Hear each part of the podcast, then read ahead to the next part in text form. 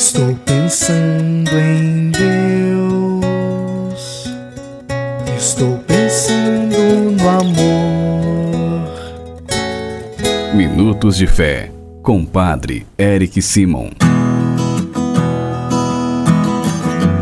Shalom, peregrinos, bem-vindos ao nosso programa Minutos de Fé. Hoje é segunda-feira, dia 18 de dezembro de 2023. Que bom e que alegria que você está conosco em nosso programa da terceira semana do Advento, nos preparando já para o Natal do Senhor. Vamos iniciá-lo em nome do Pai, do Filho e do Espírito Santo. Amém.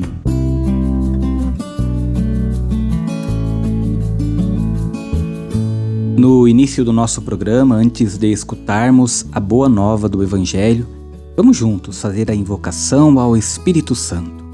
Reze comigo e peça ao Espírito Santo que venha sobre você, sobre todo o seu dia. Vinde, Espírito Santo, enchei os corações dos vossos fiéis e acendei neles o fogo do vosso amor. Enviai o vosso Espírito e tudo será criado, e renovareis a face da terra. Oremos. Ó Deus, que instruíste os corações dos vossos fiéis com a luz do Espírito Santo, fazei que apreciemos retamente todas as coisas segundo o mesmo Espírito e gozemos sempre de Sua consolação por Cristo Senhor nosso. Amém.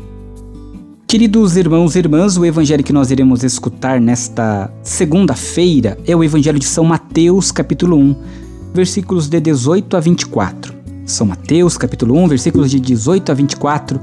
Você acompanha comigo agora. Santo Evangelho.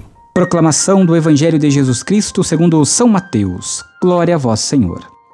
A origem de Jesus Cristo foi assim. Maria, sua mãe, estava prometida em casamento a Jesus e antes de viverem juntos, ela ficou grávida pela ação do Espírito Santo. José, seu marido, era justo e, não querendo denunciá-la, resolveu abandonar Maria em segredo. Enquanto José pensava nisso, eis que o anjo do Senhor apareceu-lhe em sonho e lhe disse: José, filho de Davi, não tenhas medo de receber Maria como tua esposa porque ela concebeu pela ação do Espírito Santo. Ela dará à luz a um filho, e tu lhe darás o nome de Jesus, pois ele vai salvar o seu povo de seus pecados. Tudo isso aconteceu para se cumprir o que o Senhor havia dito pelo profeta. Eis que a Virgem conceberá e dará à luz a um filho. Ele será chamado pelo nome de Emanuel, que significa Deus está conosco. Quando acordou, José fez conforme o anjo do Senhor havia mandado e aceitou sua esposa. Palavra da salvação. Glória a vós, Senhor. Queridos irmãos e irmãs, ao olharmos para o evangelho de hoje, nós vamos perceber que José não entende, nem poderia entender o que estava acontecendo.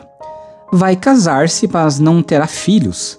Sua noiva diz ser, diz ser virgem mas está grávida.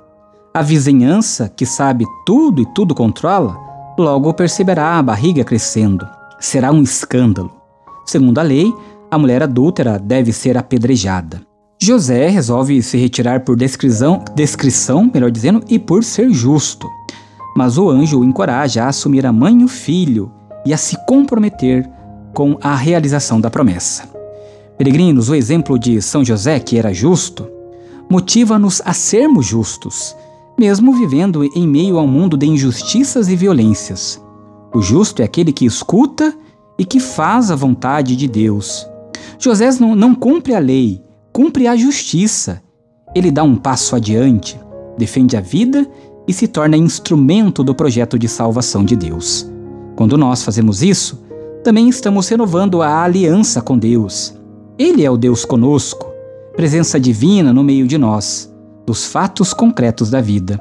Aceitar e reconhecer a ação de Deus em nossas vidas é fazer como São José. Esta é a melhor maneira de nos prepararmos para o Natal e acolher o menino Jesus, que continua nascendo no meio de nós. Peregrinos, faça comigo agora as orações deste dia. Comecemos pedindo sempre a intercessão de Nossa Senhora, Mãe de Deus e Nossa Mãe.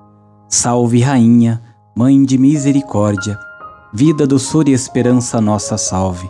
A vós bradamos, degradados filhos de Eva, a vós suspirando, gemendo e chorando neste vale de lágrimas. Eia, pois, advogada nossa, e esses vossos olhos misericordiosos a nos volvei. E depois deste desterro mostrai-nos Jesus, bendito fruto do vosso ventre. Ó clemente, ó piedosa, ó doce sempre Virgem Maria, rogai por nós, ó Santa Mãe de Deus, para que sejamos dignos das promessas de Cristo. Pai nosso que estais nos céus, santificado seja o vosso nome. Venha a nós o vosso reino.